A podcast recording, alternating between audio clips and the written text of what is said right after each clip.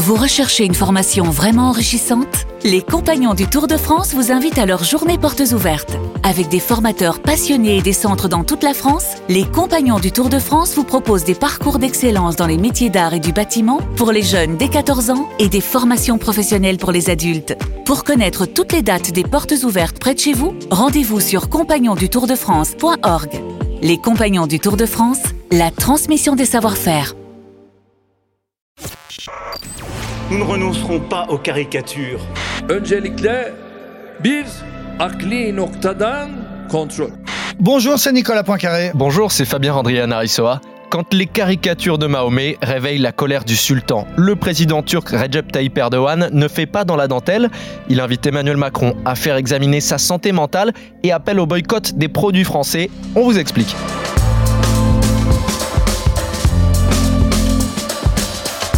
Tranchons le débat tout de suite. Erdogan, si vous le prononcez à la turque, Erdogan à la française.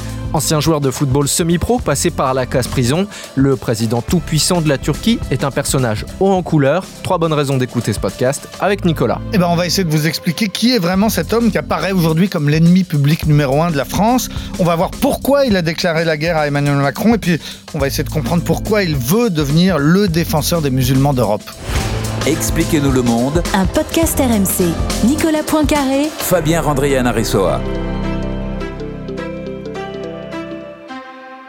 Ce n'est pas pour rien que l'on fait souvent le parallèle entre Poutine et Erdogan, deux dirigeants autoritaires au pouvoir depuis 20 ans, mais on connaît finalement assez peu, voire pas du tout, le parcours du président turc Nicolas. Alors, c'est un autocrate, c'est une grande gueule.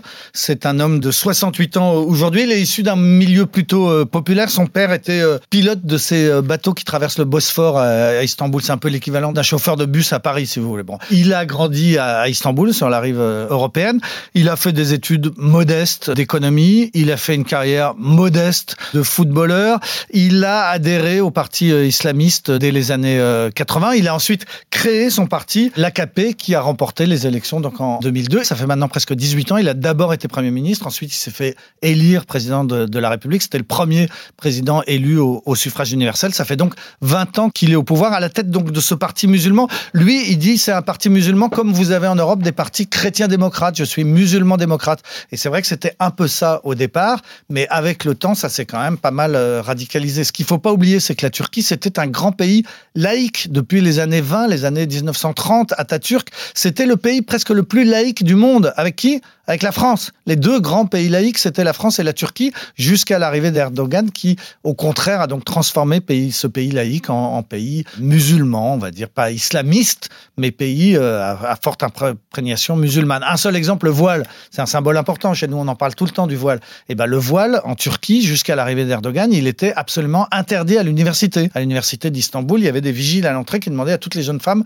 de retirer leur voile. Maintenant, c'est l'inverse. Maintenant, aller à l'université sans voile, c'est très très difficile. C'est pas obligatoire, mais c'est très difficile d'y aller sans voile. C'est un symbole, mais c'est pour expliquer comment Erdogan a fait de la Turquie laïque une Turquie musulmane. Et dans la Turquie laïque des années 80, les partis islamistes étaient régulièrement dissous et cet engagement pouvait coûter cher puisqu'Erdogan a quand même fait 10 mois de prison en 99 pour provocation raciale et religieuse après avoir récité lors d'un meeting un poème religieux. Tu disais qu'il est passé par des études d'économie, mais ne serait-ce que ça, son cursus universitaire, eh bien, il y a quand même beaucoup de questions qui se posent. Oui, et c'est important parce que la constitution turque prévoit que pour devenir président de la République, il faut avoir un diplôme universitaire de bac plus 4, en gros. Or, il y a débat, parce que ces études, ces études, c'était plutôt du bac plus 2 ou du bac plus 3. Donc, il a, bah, il a refait son curriculum vitae, il a un peu enjolivé son, son parcours pour euh, obtenir ce diplôme nécessaire pour devenir euh, président. Sauf que, bah, après, il y a eu une enquête, et notamment par un universitaire qui, justement, a fait les études que lui prétend avoir fait, et qui a dit, mais non, il n'était pas là dans ces années-là. J'ai les photos de classe, j'ai les photos de la promo, il y est pas. Donc, euh, bon, visiblement, il a un petit peu triché avec son CV. Le truc, c'est que l'universitaire qui l'a dénoncé, et bah devinez quoi, il a rapidement été retrouvé mort à son domicile, une mort euh, inexpliquée.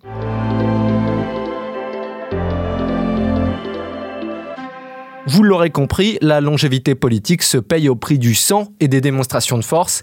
Et le destin d'Erdogan a d'ailleurs failli basculer il y a 4 ans, Nicolas. Voilà, ça c'est une date importante dans l'histoire de la Turquie. C'est un coup d'État euh, fait par un mouvement qu'on appelle Gulen, du nom de son euh, fondateur. C'est un peu une secte, c'est un peu une sorte de franc-maçonnerie qui était très euh, impliquée dans l'armée, qui réunissait de, nombreux militaires. Ils ont de fait essayé de, de renverser Erdogan. Ça a raté parce que l'armée n'a pas basculé.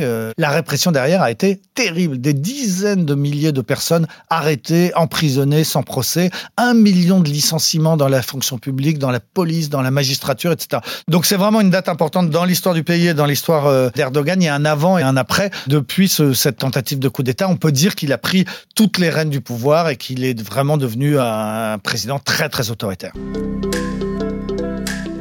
Ça fait déjà plusieurs fois qu'on vous parle d'Erdogan dans ce podcast, mais en même temps, il fait tout pour, en se plaçant depuis quelques mois comme l'ennemi numéro un d'Emmanuel Macron sur la scène internationale. Oui, c'est un vrai bras de fer entre les deux euh, présidents. On peut rappeler qu'il y a eu une sorte de petite bataille navale au mois de juin entre les marines françaises et turques au large de la Libye, parce qu'en Libye, la France et la Turquie ne défendent pas les mêmes clans, on va dire. Et puis il y a surtout l'affaire du gaz qui est essentielle. Donc cet été, les Turcs ont envoyé des bateaux faire des forages de gaz en Méditerranée dans les eaux territoriales grecque. Et quel est le pays qui a le plus défendu la Grèce? Eh bien, c'est la France. Emmanuel Macron s'est très fermement euh, opposé et a envoyé des navires euh, sur place, donc des petits actes de guerre, de bataille navale entre la France et la Turquie. Bref, euh, ça fait quelques mois déjà que ça chauffe entre les deux présidents. Et si cette fois la violence verbale entre eux a franchi un nouveau cap, eh bien, c'est après cette déclaration d'Emmanuel Macron lors des obsèques de Samuel Paty. Écoutez. Nous ne renoncerons pas aux caricatures, aux dessins, même si d'autres reculent.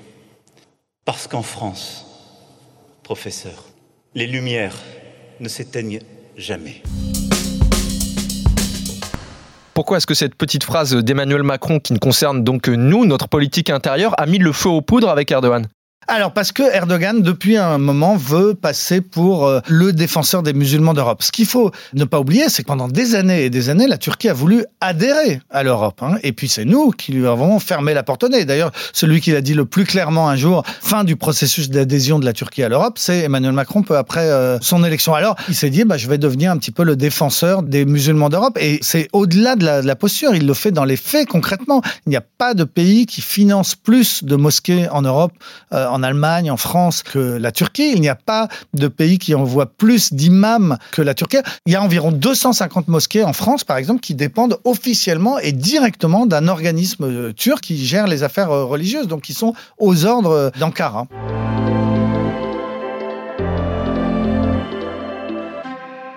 Les caricatures, c'est presque finalement un prétexte pour aller au conflit, parce que le président turc l'a bien compris, son influence en France est menacé par Emmanuel Macron. Ça vous a pas échappé qu'Emmanuel Macron, depuis quelques semaines, fait la promotion de sa future loi sur le séparatisme, qui d'ailleurs s'appellera pas comme ça, mais enfin peu importe, cette loi qui a été présentée depuis les bureaux et qui doit arriver devant le Parlement en décembre prochain, elle prévoit, c'est même le point essentiel de la loi, un meilleur contrôle des financements euh, par les États étrangers de l'islam de France et un meilleur contrôle de qui sont les imams et d'où ils viennent et qui les payent. Donc ça, effectivement, c'est du concret et c'est très gênant pour Erdogan. D'ailleurs, il s'en cache pas. Hein. Lors de ses deux dernières visites officielles en France, il a eu des réunions avec le Conseil français du culte musulman, qui à l'époque était dirigé en France par un, Turc, et il parle ouvertement des soutiens financiers que l'État turc apporte aux, aux musulmans de France.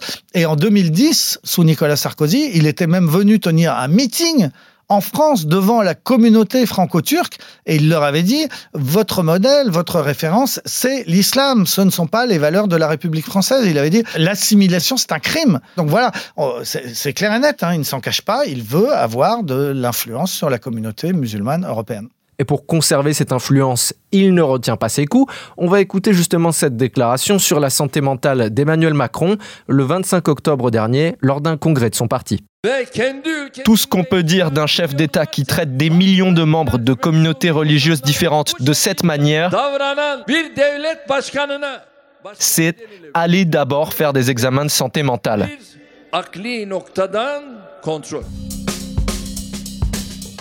Ce sont des propos qu'on n'a pas l'habitude d'entendre d'un président à un autre. L'Élysée a réagi fermement en retour, mais dans ce face-à-face un peu viril, les deux y trouveraient presque leur compte finalement. Oui, alors oui, effectivement, parce que e- Emmanuel Macron, c'est pas qu'une posture, hein, il s'est effectivement de fait opposé à la Turquie, notamment cet été en Méditerranée, mais enfin, ça lui permet quand même, Emmanuel Macron, pour passer d'un seul coup pour quelqu'un d'extrêmement euh, ferme et, dur face à l'islamisme de la Turquie. Et puis alors, à l'inverse, c'est encore plus vrai. Erdogan, il est en difficulté parce que l'économie turque va très mal depuis 3-4 ans maintenant. Ils ont une croissance quasiment de zéro. Il y a du chômage. Sa popularité euh, est en baisse. Il a un vrai concurrent qui est le, maire d'Istanbul et qui, si les élections présidentielles avaient lieu aujourd'hui, le battrait. Donc effectivement, pour sa cote interne, euh, Erdogan effectivement en se présentant comme le défenseur des musulmans, comme celui qui explique que tous les musulmans d'Europe vivent sous une dictature, eh bien c'est très bon pour lui sur un, un plan Donc en fait, ce bras de fer Macron-Erdogan, il a aussi des effets positifs sur leur cote de popularité respective.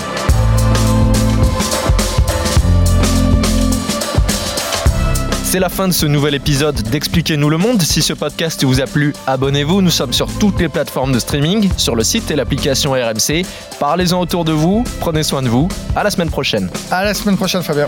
Retrouvez Nicolas Poincaré dans Apolline Matin Tous les jours à 6h20 et 7h50 sur RMC.